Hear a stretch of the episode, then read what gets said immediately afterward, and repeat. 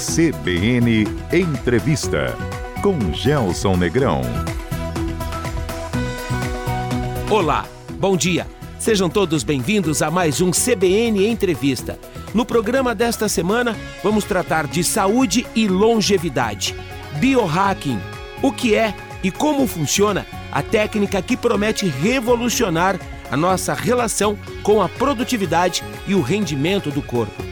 A nossa convidada de hoje é a médica Roberta Genaro, especialista em medicina de alta performance. Doutora Roberta, bom dia, bem-vinda. Prazer recebê-la aqui no CBN Entrevista. Olá, muito bom dia. Obrigada aí pelo convite. Vai ser um prazer aqui estar tá passando esse tempinho com vocês, falando sobre saúde, longevidade, tudo mais que vocês quiserem saber para otimizar nossa vida e principalmente ter mais energia, disposição e felicidade. Para nós pavimentarmos o caminho para o tema principal, que é o biohacking, a gente pode começar com medicina integrativa, doutora? Com certeza, a medicina integrativa ele é um conceito aonde você entende que o ser humano ele é muito mais do que um corpo. Ele é formado por uma esfera física, uma esfera mental, uma esfera emocional e uma esfera energético espiritual. A gente tem noção desse processo de integração entre as diferentes esferas que você acabou de citar, doutora? A maioria das vezes, principalmente até o início da pandemia, nós não estávamos olhando para isso. Porque nessa vida de correria, nesse piloto automático que a gente uhum. fica o tempo inteiro de preciso entregar tudo para ontem, nós acabamos esquecendo de olhar para o ser humano, que é aquilo que a gente é em essência, né? Por que mudou com a narrativa de pandemia, doutora Roberta? Porque nós fomos obrigados a parar, né? Então, a partir do momento em que a gente teve essa pausa obrigatória e aumentou muito o convívio com as pessoas pessoas que nós moramos, os nossos familiares, tanto que tiveram muitos casamentos que foram desmanchados durante a pandemia Verdade. e muitos casamentos que foram construídos durante a pandemia, a relação com os filhos e a relação consigo mesmo. Então, a partir do momento em que você nós entramos num ambiente onde a gente não tinha mais o que fazer, chegou uma hora que a gente começou a ter que lidar com certos pontos que incomodavam só que eu ia trabalhar, eu ia para um barzinho com os amigos, eu ia fazer algo como uma fuga de ter que olhar para aquilo. Aliás, mudou brutalmente a nossa relação com saúde, né, doutora? Com certeza. Eu vejo que a, a pandemia ela foi algo que trouxe uma autoconsciência muito maior para nós como seres humanos. Uh, porque a gente passa a entender que por mais que seja importante trabalhar, seja importante cuidar uh, da nossa vida, em relação à parte social e, e, e em relação ao nosso trabalho, se nós não tivermos o principal cuidado, que eu digo que o maior ativo de riqueza que nós temos é a nossa saúde, uhum. não adianta nada ter milhões na conta, porque quem vai respirar por você é só o seu pulmão. A propósito de respirar, a saúde física foi muito afetada pela pandemia, mas a saúde emocional também.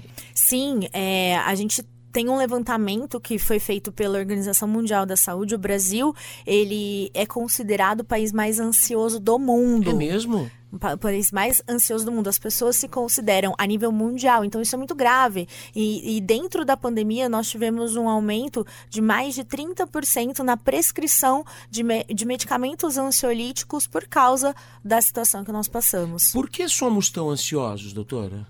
Existem várias coisas que fazem com que uh, a pessoa manifeste ansiedade, mas principalmente quando a gente fala a, a nível Brasil, existe, existe uma parte muito cultural uhum. relacionada a isso. E o brasileiro, ele, por natureza, ele é uma pessoa muito alegre, muito feliz, muito expansiva. É uma característica que todo mundo, a nível mundial, fala sobre isso, né? Uhum. E, e nessa característica de ser muito expansivo, ser muito alegre, também existe a forma de você não conseguir manifestar isso como algo positivo quando você tem outras obrigações para fazer também. Então, acaba que é, o que seria bom em excesso, ele acaba virando uma, um desequilíbrio, uma patologia. A gente diz que uh, se a gente for pegar a medicina tradicional chinesa, eles dizem que a ansiedade é um excesso de futuro. Então é o tempo inteiro nós nos preocupando com, a, nos preocupando com aquilo que virá amanhã.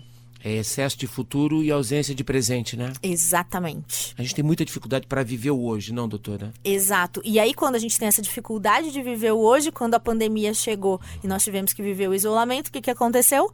Precisamos olhar para o hoje obrigatoriamente. Daqui a pouco a gente vai ter oportunidade de falar, inclusive, sobre como esse nível altíssimo, recorde de ansiedade em escala global, mexe com a saúde, com a qualidade do nosso dia a dia. Para a gente já entrar no tema principal do nosso papo, doutor, porque imagino que tenha muito ouvinte e internauta curiosaço. Biohacking. O que é biohacking?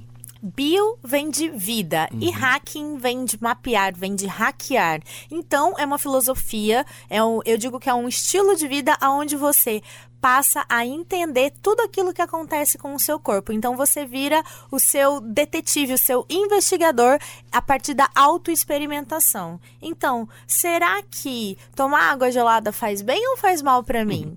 Então a gente começa a observar os nossos hábitos e tudo aquilo que influencia a nossa saúde para conseguir otimizar essa máquina que é o nosso corpo. Ou seja, não é uma ferramenta exclusiva da medicina ou do exercício de medicina. Exatamente, é uma é uma ferramenta que qualquer pessoa pode ter acesso desde que ela esteja disposta a se desafiar e a se olhar. Começo por onde, doutora? Olhando no espelho? Olhando no espelho, exatamente. Eu digo que o espelho ele pode ser o seu melhor melhor amigo ou o seu maior inimigo. Então, quando você olha para o espelho e você entende uh, que aquela imagem que você transmite é uma imagem fisicamente forte, é uma imagem de uma pessoa com vigor, com energia e com disposição, é uh, a imagem de uma pessoa que realmente tem saúde. O primeiro passo é reconhecer virtudes e fraquezas, é isso? Com certeza. Reconhecer as virtudes, reconhecer os pontos fortes, mas principalmente entender quais são os pontos que uh, no dia a dia dia a gente alimenta sem perceber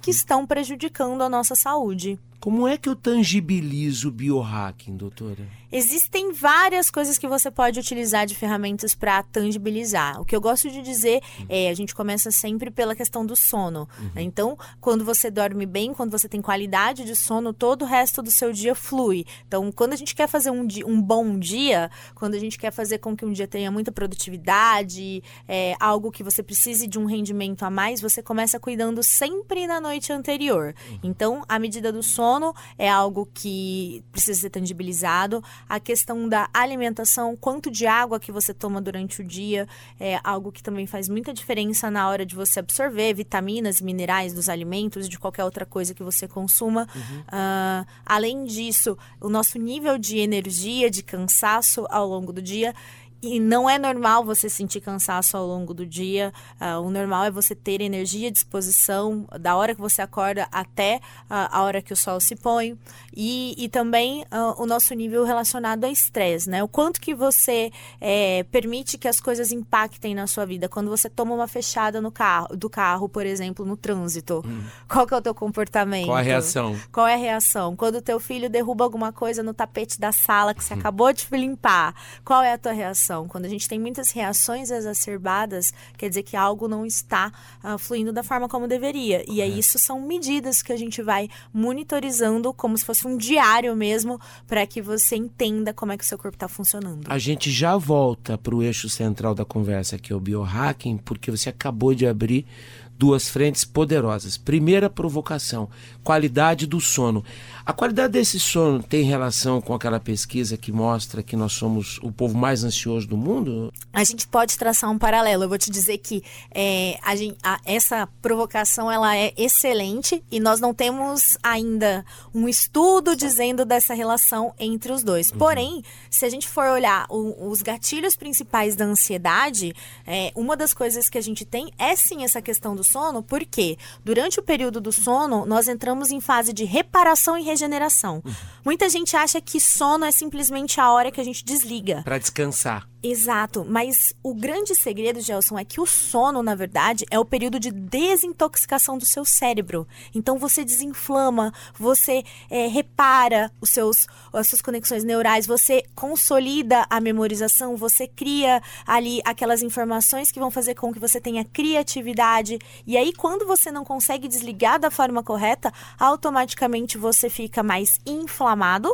o seu cérebro desenvolve uma inflamação que a gente chama de neuro neuroinflamação e isso faz com que você produza mesmo substâncias no seu corpo que vão aumentar o teu nível de ansiedade. Por que a gente dorme tão mal, doutor? Ou a maioria, ou um bom tanto, uma boa parcela da população se queixa que dorme mal? Porque não existe o que nós chamamos de higiene do sono. Hum. É, é, cada vez maior o número de distrações que nós temos no nosso ambiente. É, é, é, a, é notificação do celular, é WhatsApp, é notificação de e-mail, é, é um barulho que a gente escuta, é ar-condicionado. Então, são milhares de coisas que interferem diretamente no nosso ambiente. Uhum. Então, a partir do momento em que a gente tem um ambiente é, totalmente poluído em relação não só à parte visual, mas em todos os nossos sentidos, auditiva, é, e essas conexões acabam intervindo na nossa. Estímulos, na nossa né? Exatamente, nos nossos estímulos, faz com que o nosso sono seja um sono de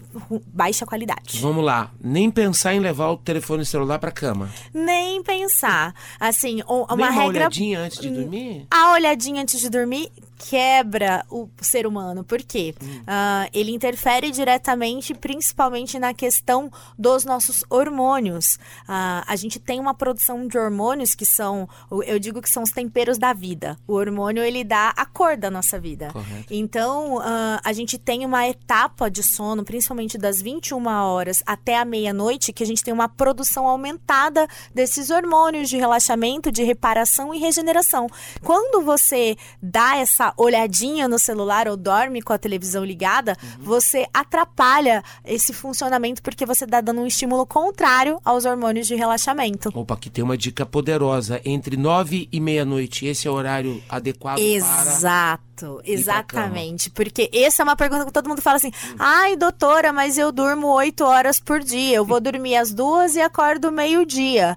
Tem problema? Sim, tem um problema muito grande, porque não é só a duração do seu sono, mas a qualidade. E eu gosto de dizer, Gelson, que nós temos como se fosse um reloginho dentro da gente. Hum. Igual existe a luz do dia e a luz da noite, Sim. a gente precisa, se, se não fosse pra gente dormir à noite, a gente seria igual vampiro, né? É, Aquelas... Os animais que o digam, né? Os pássaros. Né? Exato. Então nós precisamos dessa etapa de reparação e regeneração e esse, e esse reloginho interno que eu falei é como se nós tivéssemos uma conexão conexão direta com a natureza que vai reger esses hormônios. Então, todas as vezes que eu falo de sono, uhum. o horário das nove à meia-noite é o horário que a gente produz esse hormônio. Então, não, se você vai dormir duas da manhã, você não vai ter uma otimização desses hormônios. E um muito conhecido que a galera vai uhum. saber aqui é a tal da melatonina, né? Boa.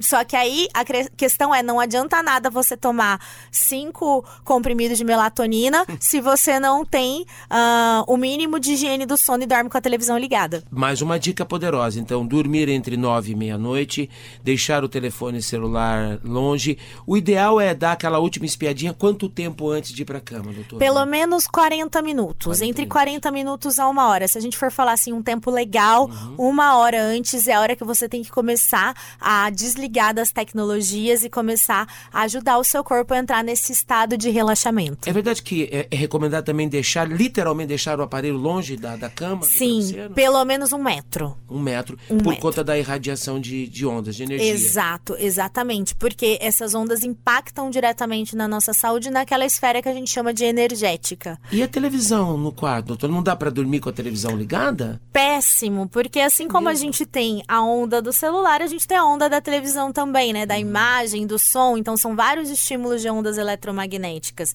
E mais interessante, Gelson, é que mesmo que você desligue a TV, se ela ficar com aquele pontinho vermelho uhum. ali aparecendo, isso também vai prejudicar a tua produção de melatonina, a tua produção hormonal. Por quê? Na pálpebra, nessa região dos nossos olhos, nós temos o que chamamos de receptores de luz. Uhum. Então, é como se fossem espiões que fazem com que você enxergue mesmo com o olho fechado. Ficam procurando os pontos de luz, né? Exato. E aí você não produz hormônio da forma correta. Comer antes de dormir. Como é que a gente deve lidar com a alimentação antes de dormir? Sensacional, Gelson. Isso aí, é, eu falo muito. Eu sou do interior de São Paulo, hum. né? Pelo que sotaque já, já se percebe da região de São José do Rio Preto. Uhum. E, e lá a gente fala, minha avó fala que a gente tem que acordar com o galo e dormir com as galinhas.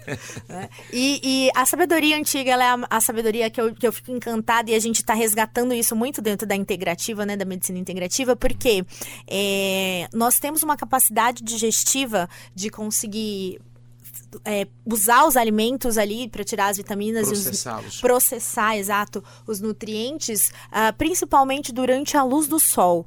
É? O sol ele traz uma energia de, de capacidade de digestão muito grande, uhum. tanto que existe uma área da medicina chamada Ayurveda, que é a medicina Correto. indiana, que fala que o sol ele é o fogo que alimenta a tua digestão.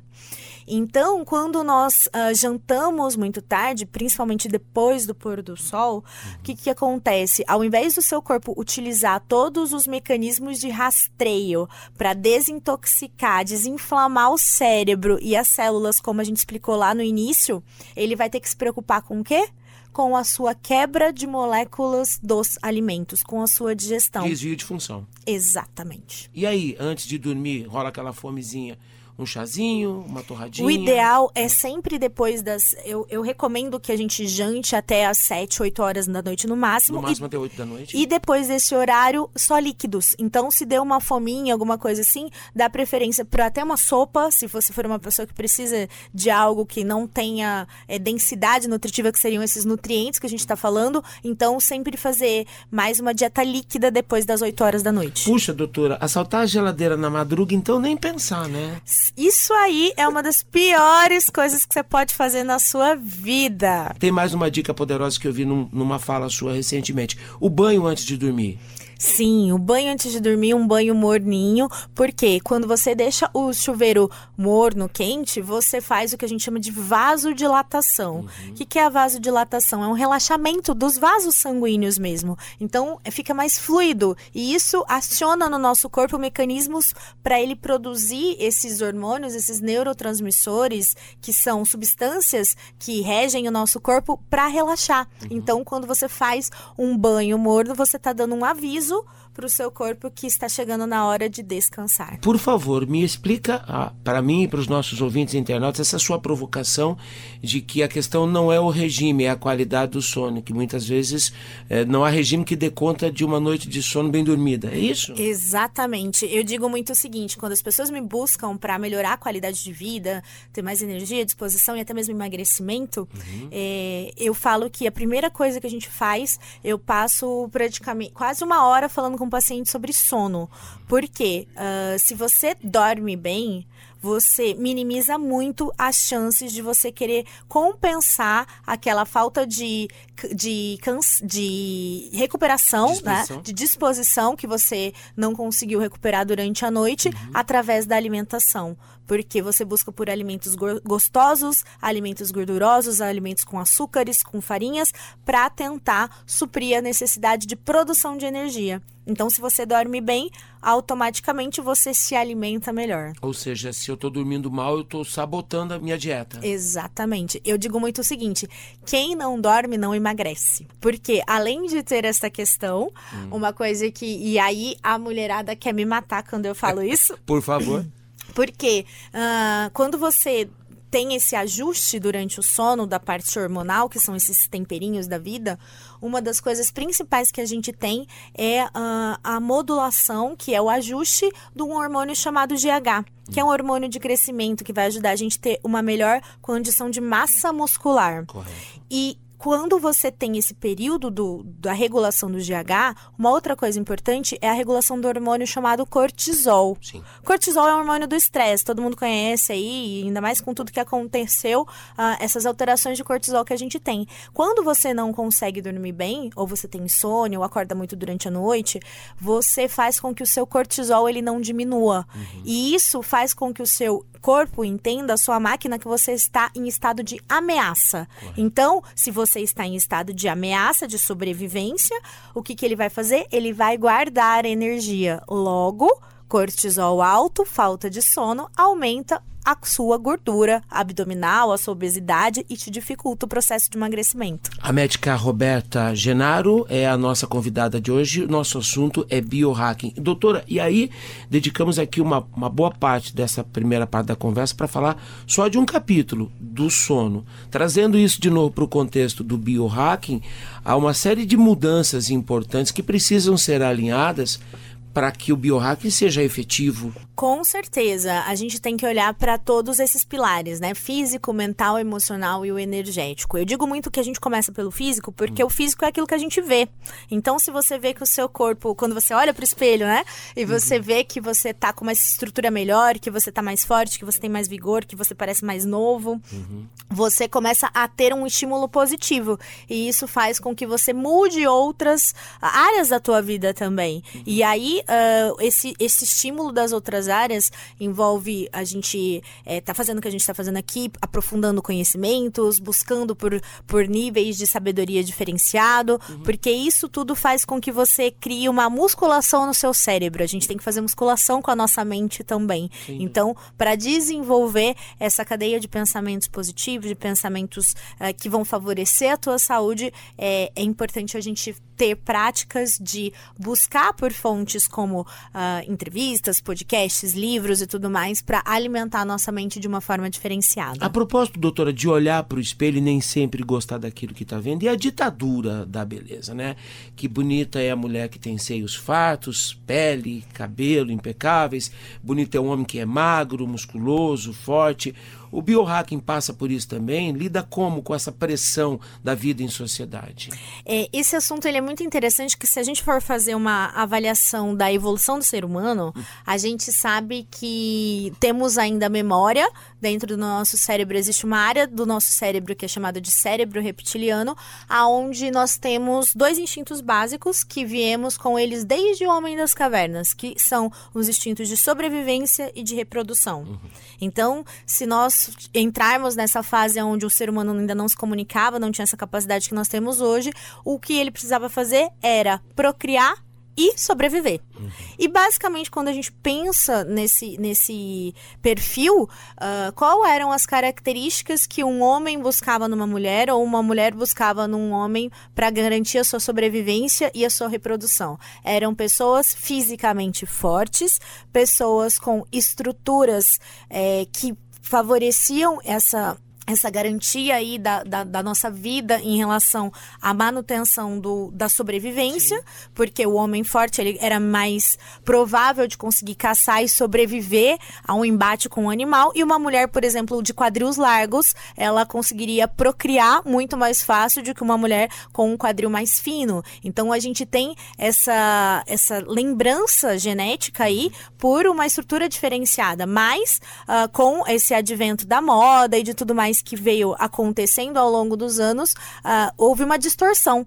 Sim. no que é ser bonito no ponto de vista evolutivo e saudável para algo que realmente é ditado pela moda e por pessoas que não estão nem, uh, nem aí mesmo para a saúde, com, e tanto que a gente tem muita história de bulimia, anorexia em modelos e tudo mais. Intervalo rápido e daqui a pouco a segunda parte da nossa conversa com a doutora Roberta Genaro, médica e especialista em medicina de alta performance performance, o assunto de hoje aqui no CBN Entrevista é biohacking. Até já! CBN Entrevista com Gelson Negrão. De volta com o CBN Entrevista, o programa de hoje recebe a médica Roberta Genaro, especialista em medicina de alta performance. Estamos falando sobre biohacking. A audiência muda, doutora, tem gente chegando agora. Mais uma vez, para refrescar a memória dos ouvintes e dos internautas que conectaram agora, o que é mesmo biohacking, doutora? Biohacking é uma ciência, uma filosofia, é um estilo de vida aonde você aprende a mapear, a hackear o seu corpo e se auto-experimentar. Bio vem de vida e hacking vem de hackear, vem de mapear. Logo, é uma forma de você conseguir otimizar o seu corpo prestando atenção em tudo aquilo que importa, desde as suas características físicas até o ambiente. Doutora Roberta, em tempos de altíssimo nível de competitividade, o mundo está retomando depois da pandemia e retomando cobrando muito performance, alta performance. Como o biohacking converge com alta performance? Vou além pode ser útil, por exemplo, para empreendedores, para empresários, para colaboradores que são o tempo todo pressionados por resultados. Com certeza, o biohacking ele é justamente essa ferramenta que vem te dar o algo a mais. Uhum. É, eu digo muito que é o seu corpo ele é como se fosse uma máquina e o tempo inteiro a gente está fazendo a manutenção dessa máquina. Pensa como se fosse um motor de um carro. Né? Um carro você leva o seu carro para revisão, você coloca um combustível de qualidade e o seu corpo ele funciona da mesma forma. Então, quando você está buscando performance, eu digo muito que tal transformar o seu fusquinha, hum. a sua carroça na sua Ferrari. Então, o, o biohacking ele vem para isso, para te ajudar através de estilo de vida, através de hábitos, através de a, até mesmo suplementação, vitaminas e minerais que potencializam essa máquina para que você funcione igual uma Ferrari. Por onde eu começo a ser uma Ferrari? A gente começa sempre uh, cuidando da parte do sono, como a gente falou Correto. aqui, e num segundo momento a gente vai trabalhar eh, a questão do movimento. Nosso corpo ele foi feito para se movimentar. Uhum. Uh, todas as vezes que uh, a gente está diante de uma pessoa que está buscando mais performance, o, o movimento, o exercício físico, ele é mandatório, porque eh, o homem das cavernas, como a gente falou lá no começo, ele tem a mesma. A gente tem a mesma estrutura dele. 99% do nosso DNA é a mesma do Homem das Cavernas. E o Homem das Cavernas não tem a capacidade de ficar 10, 12 horas sentado uhum. trabalhando como a gente faz.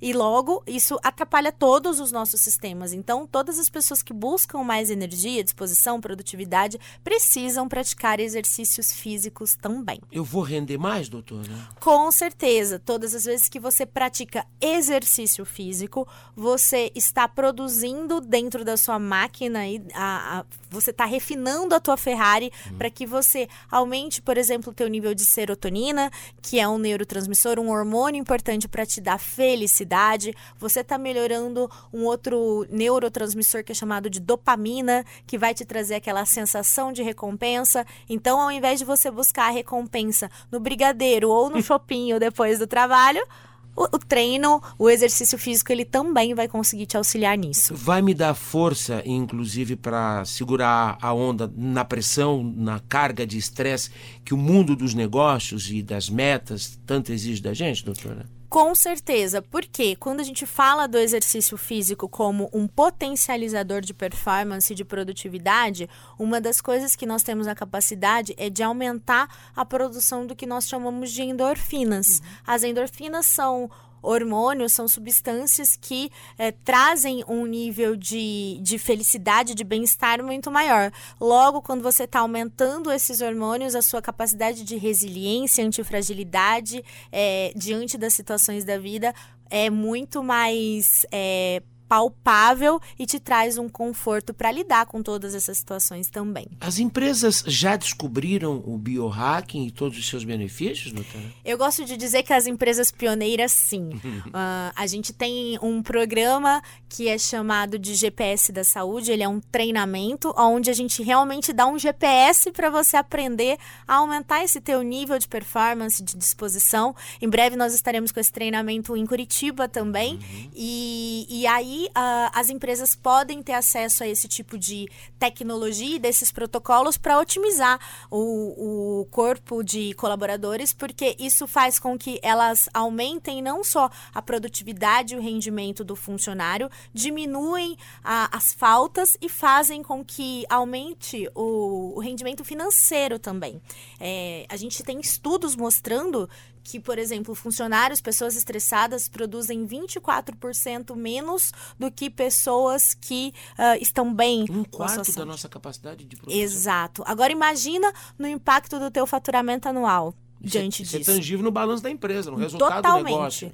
Totalmente tangível. Uh, e até mesmo na prevenção do que a gente chama de síndrome de burnout, uhum. que seria um esgotamento físico e mental, que é muito comum na, em pessoas do corporativo, né? E aí esse, esse impacto do burnout, ele até agora foi, foi colocado dentro da, da classificação da, das doenças como uma doença ocupacional, não era vista como... Era frescura, né? É verdade. Estar estressado era frescura. Imagina imagina que eu preciso me preocupar com isso? Vai trabalhar que passa. Vai trabalhar que passa. e hoje a gente sabe que não, que o impacto financeiro nas empresas é absurdo. Então, quando você utiliza dessas ferramentas de melhora da tua performance e produtividade de maneira é, saudável, natural, cuidando do, do corpo, a gente consegue ter um impacto de produtividade, rendimento e financeiro muito grande. Doutora Roberta Genaro, a medicina ela é conservadora, né? Sim. Se você não tangibilizar e não provar e provar com muita robustez,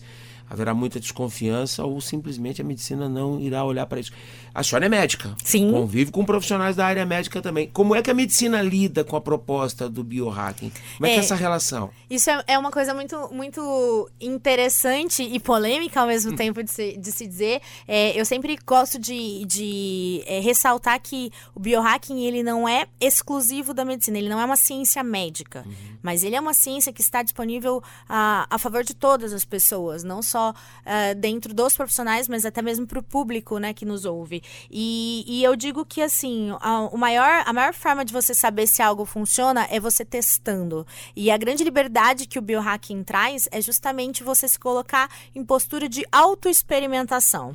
Eu gosto muito de dizer é, um termo que, ao invés de nós sermos pacientes, nós deveríamos ser eu cientes. Porque a partir do momento em que você assume a tua autorresponsabilidade de testar se café realmente faz bem para você, se dormir 10 horas realmente faz bem para você, não existe médico melhor do que o seu próprio corpo. Por que estamos tão distantes da nossa conexão com o corpo? Que, aliás, é um sistema de alerta importante, né? Ouvir o corpo pode nos livrar de problemões, não, doutora? Com certeza. É, eu digo muito o seguinte: o maior ativo de riqueza que nós temos não são as criptomoedas, não são os investimentos em ações, não são os bens que nós podemos ter, mas o maior ativo de riqueza que nós temos é a nossa saúde. Tanto que uh, durante mesmo o período da pandemia, eu estava lendo o um relato de uma filha de um, de um grande empresário da região de, de Tocantins e, e ela falou exatamente sobre isso, que o pai estava internado na UTI e nem todos os milhões que ele tinha na conta poderiam fazer a função uh, que o pulmão dele precisava para fazer no respirador, porque ele tinha abandonado a saúde para uh, ah, ter toda aquela fortuna que ele tinha. Então, quando a gente tem esse entendimento e a gente começa a olhar para a saúde como o nosso maior ativo de riqueza, toda a visão muda. Uhum. E essa desconexão ela acontece porque, ao invés de nós focarmos naquilo que realmente importa, que é ser feliz e trazer a felicidade para as pessoas que nós amamos, uhum. a gente fica preocupado em buscar pelo material, em buscar meios de chegar em algum lugar, só que você não aproveita a jornada. Então você fica sempre buscando por um objetivo final, só que a jornada que é o mais importante de você estar tá aproveitando ali com as pessoas que você ama e buscando por um propósito de fazer o bem, de servir, de contribuir, é esquecido. É, doutor, em quem eu coloco a culpa por essa desconexão com o corpo? Na tecnologia, na vida moderna, na competitividade ou na pessoa que eu vejo do outro lado do espelho? Eu gosto de dizer que não seria culpa, tá, Gelson? Eu gosto de dizer que é uma hum. questão de você aprender a assumir a sua responsabilidade. Uhum. Porque ninguém dá aquilo que não tem. Sem dúvida. E, e também ninguém é, é, pode ser culpado por aquilo que não sabe. Uhum. Então, se você cresceu numa família onde a base da tua alimentação, o café da manhã é comer é, um pão na chapa e tomar um pingado, como a gente diz lá em São Paulo. Sim, aqui também. aqui é pingado também. Então, uh, não tem como eu falar que aquilo uh, não vai fazer bem para uma pessoa que cresceu naquela cultura dela entender que aquilo ali não é legal, que tá cheio de coisa inflamatória. Uhum. É diferente de uma pessoa que cresce aonde ela começa o dia dela com uma salada de fruta e um ovo mexido. Uhum. Então, eu, por isso que eu não gosto de dizer que é culpa. É, quanto mais a gente tiver busca por conhecimento, que é bem isso que nós estamos fazendo aqui, uhum. mais a gente vai poder ter responsabilidade pelo desfecho da nossa vida. A senhora deve ter uma posição muito clara em relação ao conceito de certo e errado, né, doutor? Eu gosto de dizer muito assim, é, sim é sim, não é não. E se você está na dúvida, provavelmente é não. a doutora Roberta Genaro é a nossa convidada de hoje aqui. Nós estamos falando de biohacking. É, doutora, na primeira parte da nossa conversa, é, você citou as quatro esferas da saúde plena: física, mental, emocional e energética. A gente já passou por boa parte delas. Me fala do capítulo da saúde espiritual que também é, ficou muito evidente por conta dessa narrativa de pandemia. Sim, eu gosto de dizer que, que eu falei que é saúde energético-espiritual. Uhum. Para ficar bem simples da gente entender e ficar palpável, porque como a gente falou, tudo dentro do biohacking ele é muito mensurável. Sim. É... Pensa comigo, se você quiser pegar o teu telefone agora e quiser ligar para alguém que está no Japão, você consegue? Sim. E você vê esse, esse estímulo, essa onda que faz a informação ligar lá? Não, a gente não enxerga. Não, não enxerga. O estímulo não. A tecnologia que vai me conectar a essa pessoa, sim. Eu sei que existe. Tecnologia, ferramentas e tal. A vontade não, né? Mas a gente não enxerga aquilo. E, uh, ainda não enxerga. Ainda não enxerga. Quem sabe no futuro. Porque uh, se a gente enxergasse, a gente não teria capacidade, a gente ficaria louco. É como se fosse aquele filme da Matrix mesmo. A Sim. gente não consegue enxergar as informações do Wi-Fi e essa onda que está levando uh, ah, para os ouvintes a nosso bate-papo aqui, porque a gente não tem essa capacidade ainda. Correto. E quando a gente fala de saúde energético-espiritual, eu gosto de explicar que nós somos energia a partir do momento em que a gente faz um exame exame do coração. Quando você faz um eletrocardiograma para ver como é que está seu coração, existe uma onda ali. E se a pessoa vai a óbito, o que, que acontece com aquela onda? Ela fica reta. Uhum. Isso quer dizer o quê? Que não existe mais energia circulante. Uhum. E como é que a gente trabalha energia? Você pode ver se quando você vai uh, pra praia, quando você vai pro campo, você coloca os pés ali na, na água do mar, você coloca os pés na areia, na terra, na grama, existe uma sensação melhor, né? Você tem aquela melhora do teu dia, da tristeza, enfim, tem um combustível a mais. E todas essas conexões com a natureza são formas de você manifestar a espiritualidade. Logo, nós precisamos desse contato maior. E aí, quando você busca pelo autoconhecimento, a gente começa aí pela questão da natureza e depois a gente passa por, todo, por toda a questão da fé. Né? As manifestações da religiosidade, elas entram dentro desse, desse conceito do que é fé. Fé é você ter certeza de algo que você não é capaz de ver, você não, não é capaz de tocar, mas você sabe que existe, assim como a onda do telefone que leva a gente a falar com alguém do Japão. Doutora Roberta, eu tenho a impressão de que a narrativa de pandemia também também deu uma contribuição importante para desconstruir um equívoco de que religiosidade e religião são a mesma coisa. E não são perfeito. Eh, se nós formos pegar a história da humanidade mesmo, a religião vem do latim que é religare. Uhum. Né? A intenção do, da palavra religião, a criação da religião, ela foi justamente a, a reconexão, né? a conexão com Deus, com algo maior. E pelo, pelas características do homem, foi utiliz, a religião foi utilizada como uma forma de manipulação, e ainda é Sim. em muitos lugares. Infelizmente. Ah, infelizmente, como uma forma de manipulação da falta de conhecimento das pessoas. Correto. Então, uh, quando a gente passa a entender que a questão da, da espiritualidade ela vai além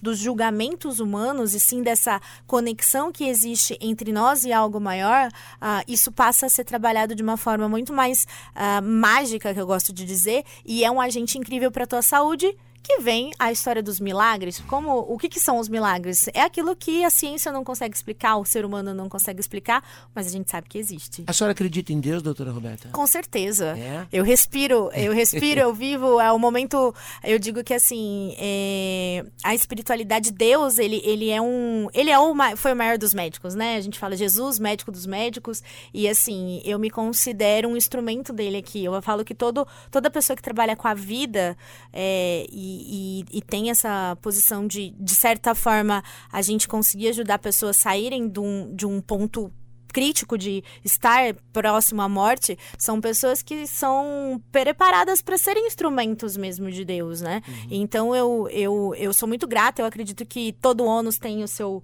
Todo bônus tem o seu ônus. Então a gente tem que ter essa responsabilidade e entender que, como instrumento, eu tenho que ser essa primeira pessoa de transformação. Não adianta só é, eu falar tudo que eu tô falando aqui e não ser a primeira a cumprir isso que eu tô propondo. Somos todos partícula desse todo chamado Deus, um pedacinho de Deus habita em nós, em todos nós.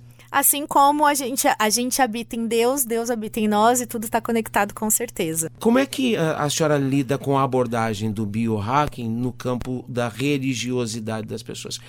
Nós somos um país eminentemente católico, mas nós temos outras vertentes muito fortes, as correntes evangélicas, as religiões de matriz africana, a Umbanda, o Candomblé, o Espiritismo, que embora na sua origem seja uma investigação científica e não uma religião, mas virou religião no Brasil. Como é que isso tudo, esse caldeirão cultural, espiritual e religioso, converge para o trabalho que a senhora faz com o biohacking?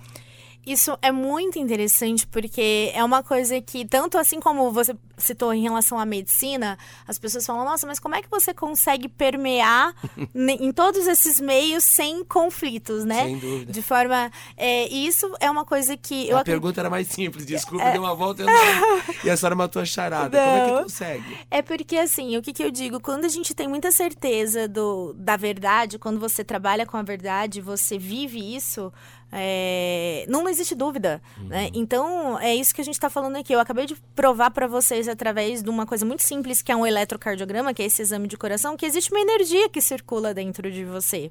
Então, eu não preciso necessariamente falar é, Deus para uma pessoa que é ateu, mas ela não tem como contestar isso que eu acabei de explicar. Então, uh, quando a gente fala dessa questão da, da religiosidade, se você for olhar, eh, todas as religiões existem os cantos, os rezos, os louvores. Os pontos. O, né? E, e, isso tudo é o quê? É basicamente vibração. Sem dúvida. Então, uh, essa vibração é a mesma coisa que circula, essa mesma energia que circula no nosso corpo. Então, eh, de acordo com aquilo que eu, eu venho conversando com a pessoa e eu venho entendendo, é, eu, eu falo exatamente isso. Eu mostro na realidade da crença dela, da filosofia dela, o que é essa vibração, essa energia. Então fica muito tranquilo de circular. Aliás, somos todos energia, né? Somos todos energias e agora todo mundo sabe que é real. Isso não é misticismo, é realidade. é ciência, é tecnologia de uma outra perspectiva. Ah, aliás, doutora. É seria muito abuso da minha parte afirmar que o biohacking é a medicina do futuro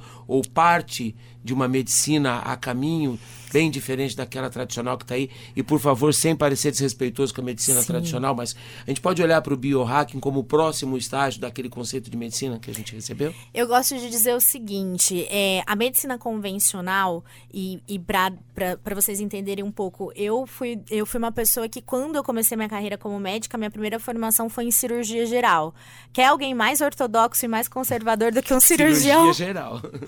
É, eu era de uma equipe de transplante uhum. e de fígado e pâncreas e rim, então eu tive uma residência. Uau! Sim, uma especialização que eu vivia o tempo inteiro em contato com pacientes de muito risco. Uhum. É, e assim, era literalmente a vida de alguém que estava a todo momento Na em jogo, uhum. né? Dentro da minha, da minha especialização ali. Então, uh, quando a gente fala da medicina convencional e tradicional, é, eu digo que ela é muito boa para respostas agudas. O que, que eu quero dizer com isso? É óbvio que se eu estiver um infartando, se eu estiver tendo um ataque cardíaco, um derrame, uhum. eu quero ir para o hospital e eu quero que, pelo amor de Deus, um médico me atenda e faça uma ponte safena e faça o que precisa ser fizer ali naquele momento uhum. para reverter aquilo. Só que quando a gente fala de uh, problemas crônicos, e aí a gente entra na questão das doenças, hipertensão, diabetes, os problemas relacionados à parte psiquiátrica, uh, psicossomáticos, ansiedade, depressão, uh, eu falo falo que a gente tem as doenças da alma. Sim. E, e aí a medicina convencional ela não é tão boa para isso. E por quê? Porque a gente precisa futucar um pouquinho mais esse buraco e buscar as causas e não simplesmente remediar. Entender as dores da alma, né? Entender as dores da alma. Então eu digo que é, o biohacking ele é uma complementação e, e, eu não gosto de dizer que ele é algo exclusivo da medicina, ele é, é algo da saúde. Eu acredito que é preciso sim nós termos médicos, psicólogos, nutricionistas, é, terapeutas, mas uh, a gente tem que ter uma integração entre tudo isso. E, e, eu acredito que o biohacking ele pode ser essa ferramenta porque ele traz, igual eu falei, a responsabilidade para o profissional, sim, mas ele não deixa de ter a responsabilidade da pessoa principal e interessada, que é o paciente. Sessão Serviço, onde é que eu encontro, doutora Roberta Genaro, para entender mais sobre o biohacking, sobre essa sua trajetória incrível e essa missão? Posso chamar de missão? Com doutora? certeza. É, Tem uma missão aí, né? É uma missão, é uma missão. Eu, eu digo que eu respiro isso, eu vivo isso. Se a gente ficar aqui 10 horas falando sobre isso, a gente vai ter 10 horas de assunto em todos os. impermeando em vários aspectos. E eu estou presente nas redes sociais, a DRA de doutora Roberta Genaro, tanto no Facebook quanto no Instagram. Tem um canal no YouTube também, toda semana tem vídeo novo, informações novas. Faço atendimentos por telemedicina, então você só precisa ter uma internet, caso você queira uh, passar em consulta e olhar e hackear a sua saúde comigo. E fora isso, os atendimentos presenciais são São Paulo e também em Portugal. Quem tiver interesse em estar tá olhando para sua saúde dessa forma, é, pode estar acessando as redes, me procurando, o site também, robertagenaro.com.br e eu sou speaker da empresa Performance U e a gente tem alguns cursos que rodam aí pelo Brasil. Como eu disse, a gente vai estar em breve em Curitiba com o treinamento GPS da saúde. Que foi o que lhe levou a Londrina. Exatamente, semana, né? exatamente. Três dias em Londrina. Foram três dias em Londrina, compartilhando muito conhecimento. Tem data para Curitiba já, doutora? É no final do mês, se eu não me engano, por volta de 24 ficaremos de junho. Atentos, ficaremos Isso. atentos para acompanhar.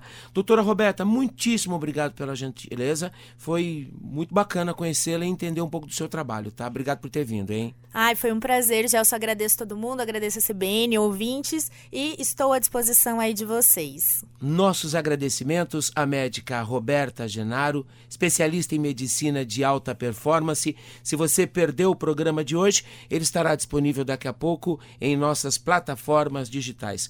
O papo de hoje com a doutora Roberta Genaro sobre biohacking também vai ganhar uma versão em podcast na plataforma Spotify. Um excelente final de semana a todos e até sábado. Tchau.